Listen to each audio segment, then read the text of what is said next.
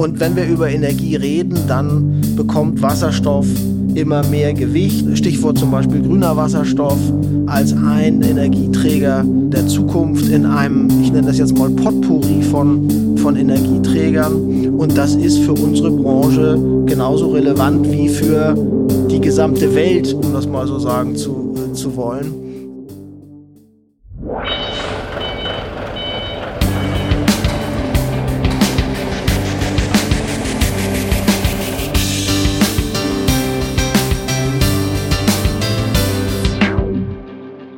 Hallo, liebe Hörerinnen und Hörer. Willkommen zurück im Norden Deutschlands. Nachdem ich schon mit Karl Knipfelberg über den E-Stapler gesprochen habe, geht es heute mit Frank Müller und Dirk Drenko noch einen Schritt weiter. Es geht um den Wasserstoffantrieb. Hallo, ihr zwei. Hallo, hallo. Hallo. Danke, dass ihr euch heute die Zeit nehmt. Wir sprechen ja gerade im öffentlichen Diskurs sehr viel über erneuerbare Energien und mit dem Wasserstoff ist da ja noch ein sehr heißer Kandidat dazugekommen. Wir bei der Kion Group interessieren uns natürlich auch dafür, bauen jetzt auch selber die Brennstoffzelle. Und ich bin sehr froh, dass ich heute mit euch sprechen darf, denn ihr zwei seid ja zwei echte Experten. Ich habe ein kleines Speeddating mitgebracht. Drei kurze Fragen mit hoffentlich drei schnellen Antworten von euch. Seid ihr bereit? Ja. Ja. Matschesbrötchen oder Backfischbrötchen? Matjes. Matthias. Lieblingstechnologie der Kindheit? Fischertechnik. Lego. Und wann seid ihr das letzte Mal am Lagerfeuer gesessen? Am echten Lagerfeuer im August. Gab Stockbrot? Natürlich. Im Dezember bei meinem Nachbarn, natürlich auch mit Stockbrot.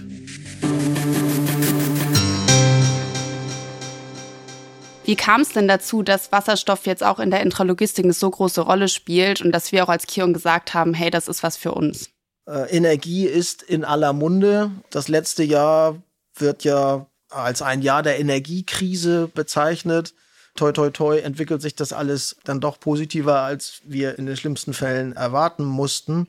Und wenn wir über Energie reden, dann bekommt Wasserstoff immer mehr Gewicht. Stichwort zum Beispiel grüner Wasserstoff als ein Energieträger der Zukunft in einem, ich nenne das jetzt mal Potpourri von von Energieträgern. Und das ist für unsere Branche genauso relevant wie für die gesamte Welt, um das mal so sagen zu, äh, zu wollen.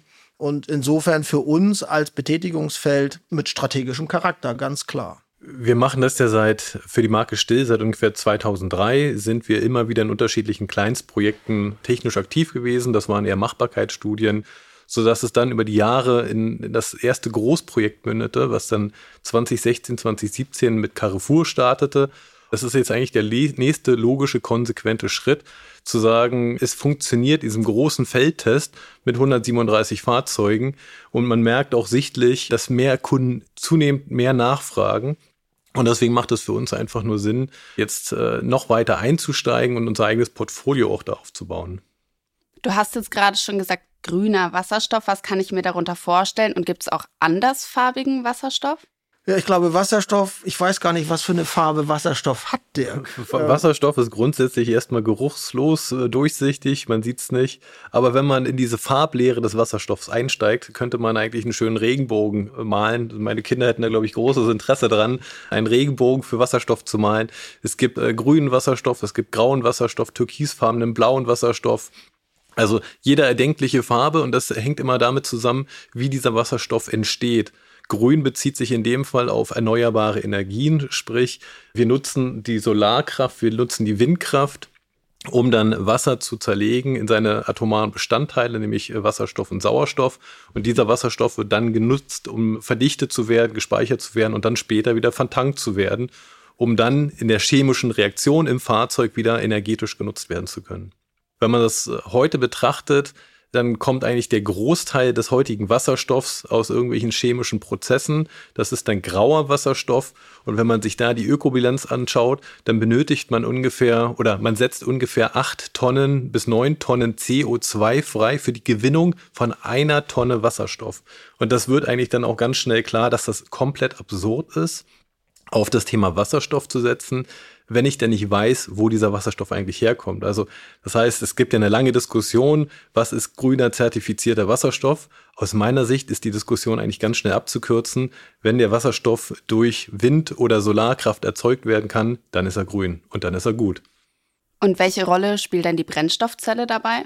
Die Brennstoffzelle ist dann natürlich genau das System im Fahrzeug, was aus dem gespeicherten Wasserstoff unter Zuhilfenahme des Luftsauerstoffs dann wieder die Energie erzeugt im Fahrzeug. Und das Witzige ist eigentlich, wir, wir sagen immer allgemein die Brennstoffzelle. Die Brennstoffzelle ist äh, genau genommen eigentlich nur eine technische Komponente in einem gesamten System.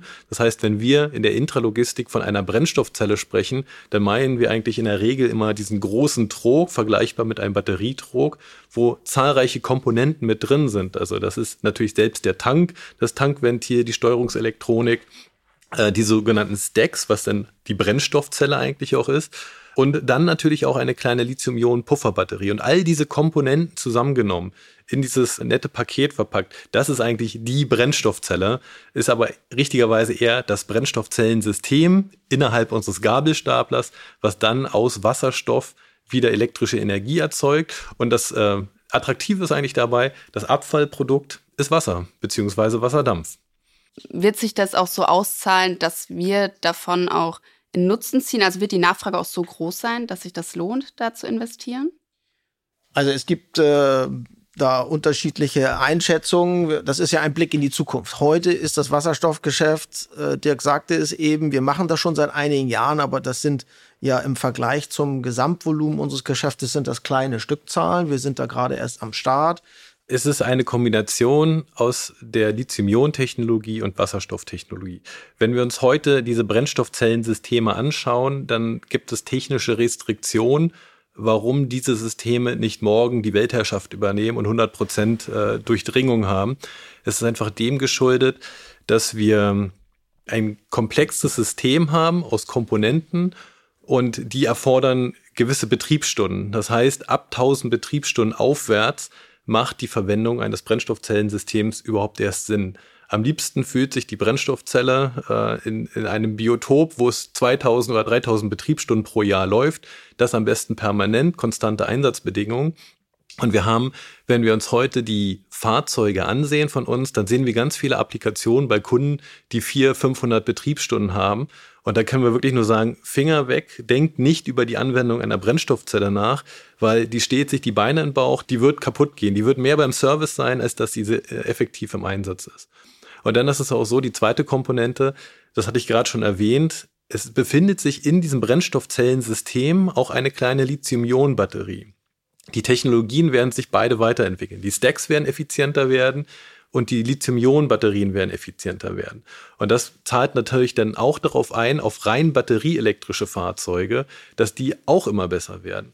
Also insofern äh, glaube ich, wenn man ganz weit positiv in die Zukunft schauen möchte, dann könnte man vielleicht sagen, so bei 20 Prozent Stand heute technisch bedingt würde dann die, die Sinnhaftigkeit einer Brennstoffzelle aufhören. 80 Prozent Lithium-Ionen, 20 Prozent Einsatzzweck und Technologie bedingt eher für die Brennstoffzelle. Das ist aber schon mit äh, viel Glück. Und da hängen natürlich auch ganz viele externe Faktoren dran. Jetzt äh, komme ich so von einem Thema zum nächsten. Egal, jeder Regierungschef sagt, wir müssen irgendwie die Welt in eine Wasserstoffwelt umbauen. Und jeder Bereich schaut gerade, äh, wie kann er alt dahergekommene Prozesse CO2-frei gestalten und in Richtung Wasserstoff bewegen. Und wenn das dann wirklich kommt, dann sind wir gut aufgestellt. Aber da sind ganz viele hätte, müsste, könnte, sollte und Konjunktive drin. Das wissen wir alles noch nicht, aber die, die Vorzeichen stehen sehr positiv, dass wir uns in Richtung Wasserstoffwirtschaft bewegen. Dirk, du hattest auch gerade schon angesprochen, wann es sich für mich als Kunden nicht lohnt, in Wasserstoff angetriebene Stapler zu investieren. Wann würdest du sagen, okay, ja, für dich macht das Sinn. Ja, Stand heute, wenn wir uns ansehen, welche Kunden das schon erfolgreich im Einsatz haben, das sind in Europa heute ungefähr 800 aktive Systeme, die im Einsatz sind. Und wenn man sich das anschaut, sind das überwiegend Kunden aus dem Bereich Automotive, Wholesale and Retail und 3PL. Und das sind meist große Flotten, über 100 Fahrzeuge mit Betriebsstunden, 2000 Betriebsstunden und mehr pro Jahr. Für die Kunden wird sich das rechnen, weil die singuläre Betrachtung von einem Fahrzeug oder von zehn Fahrzeugen, das ist komplett unwirtschaftlich. Äh, warum ist das so? Äh, zum einen ist der, der Wasserstoffpreis noch recht hoch. Ähm, da kann ich auch gleich noch was zu sagen. Und zum anderen ist es so, dass wir in der Welt der Batterieelektrik, da können wir eine Batterie kaufen mit einem recht günstigen Ladegerät und dann habe ich ein Fahrzeug und dann habe ich ein komplettes System und dann kann ich auch der kleine Obsthof sein, der sich äh, dieses kleine Set kauft und kann sofort loslegen. Wenn ich aber den Blick auf Wasserstoff lenke, dann benötige ich den Wasserstoff, ich benötige die Brennstoffzelle und ich benötige irgendwo eine Tankinfrastruktur. Und Tankinfrastruktur für Wasserstoff, da kann ich leider noch nicht, wie sie in der Aral-Werbung, mit so einem Kanister irgendwie zur Tankstelle gehen und mir einfach mal ein Kilo Wasserstoff holen.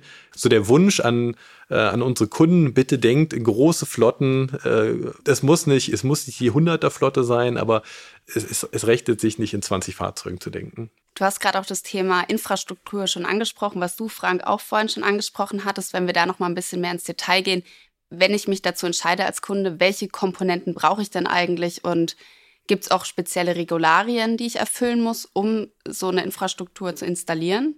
Ja, also die Liste der Regularien ist sehr lang und auch da ist es in Deutschland noch kein einheitliches Bild.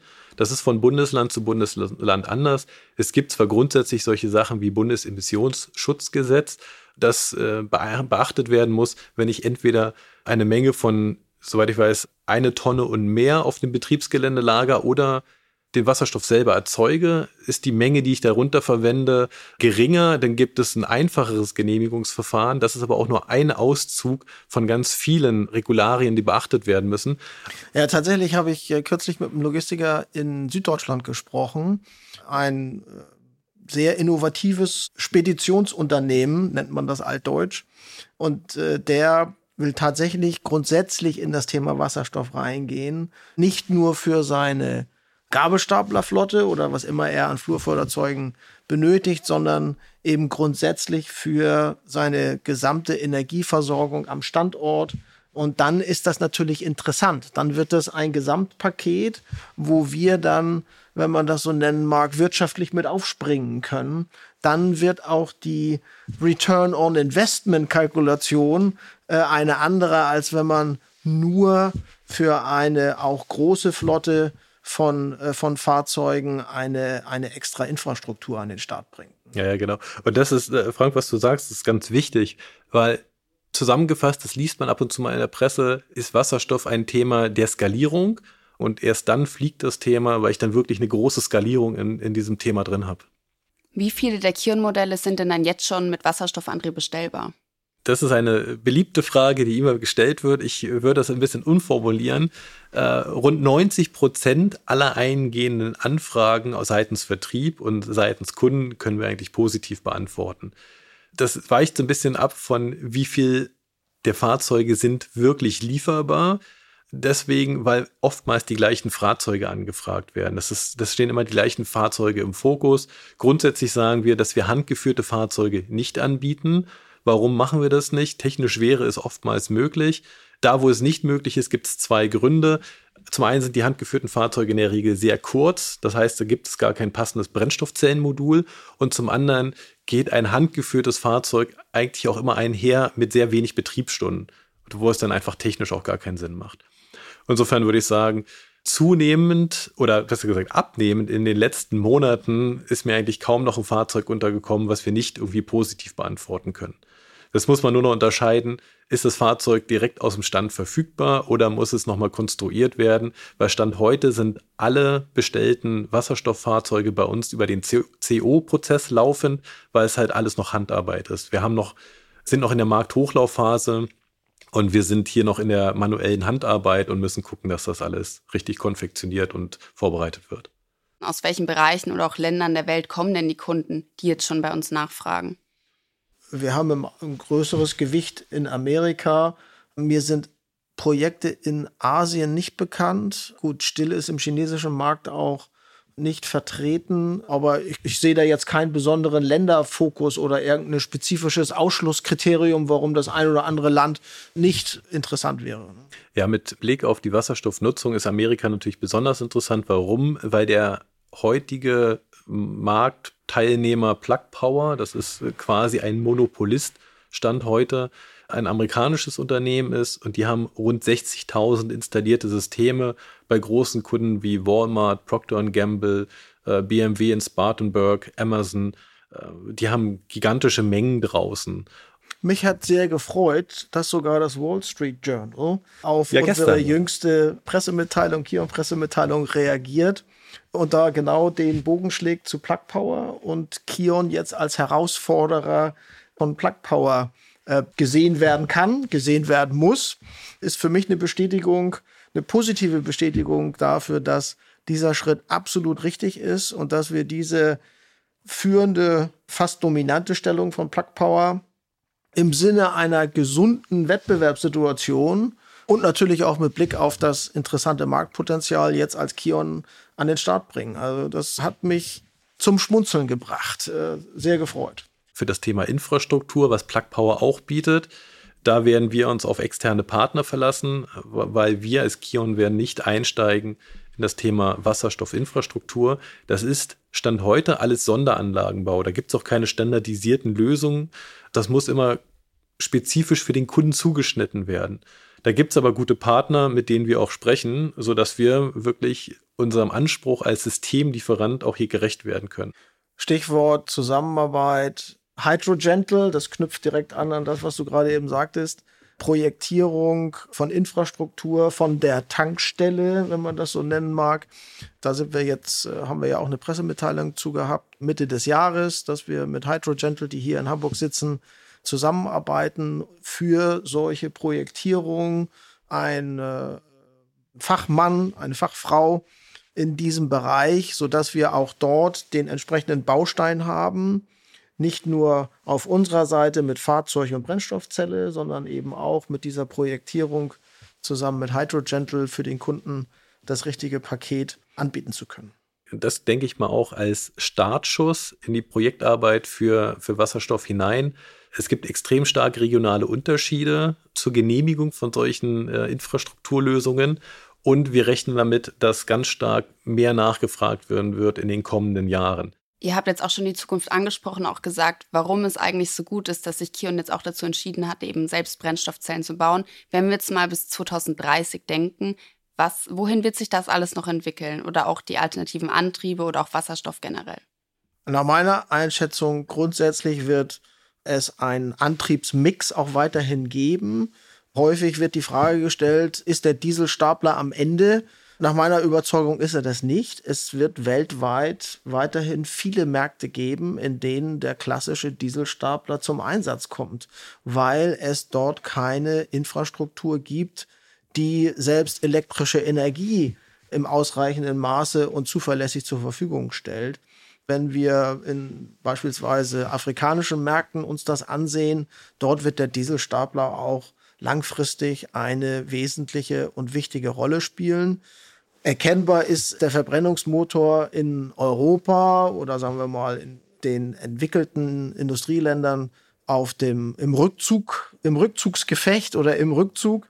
Und dort wird für uns die Lithium-Ionen-Technologie die Nummer eins werden nach unserer Einschätzung.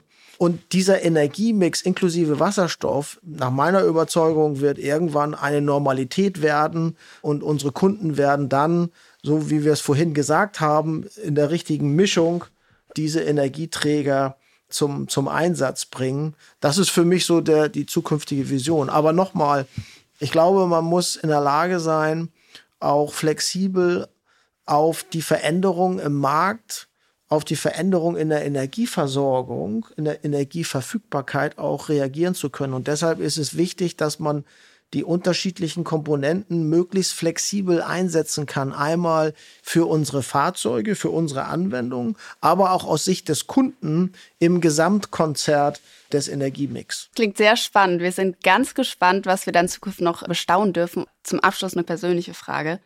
Ich bin ja zu Besuch in Hamburg, wir sind zu Besuch in Hamburg. Was ist euer Lieblingsort und was würdet ihr mir empfehlen? Alsterperle.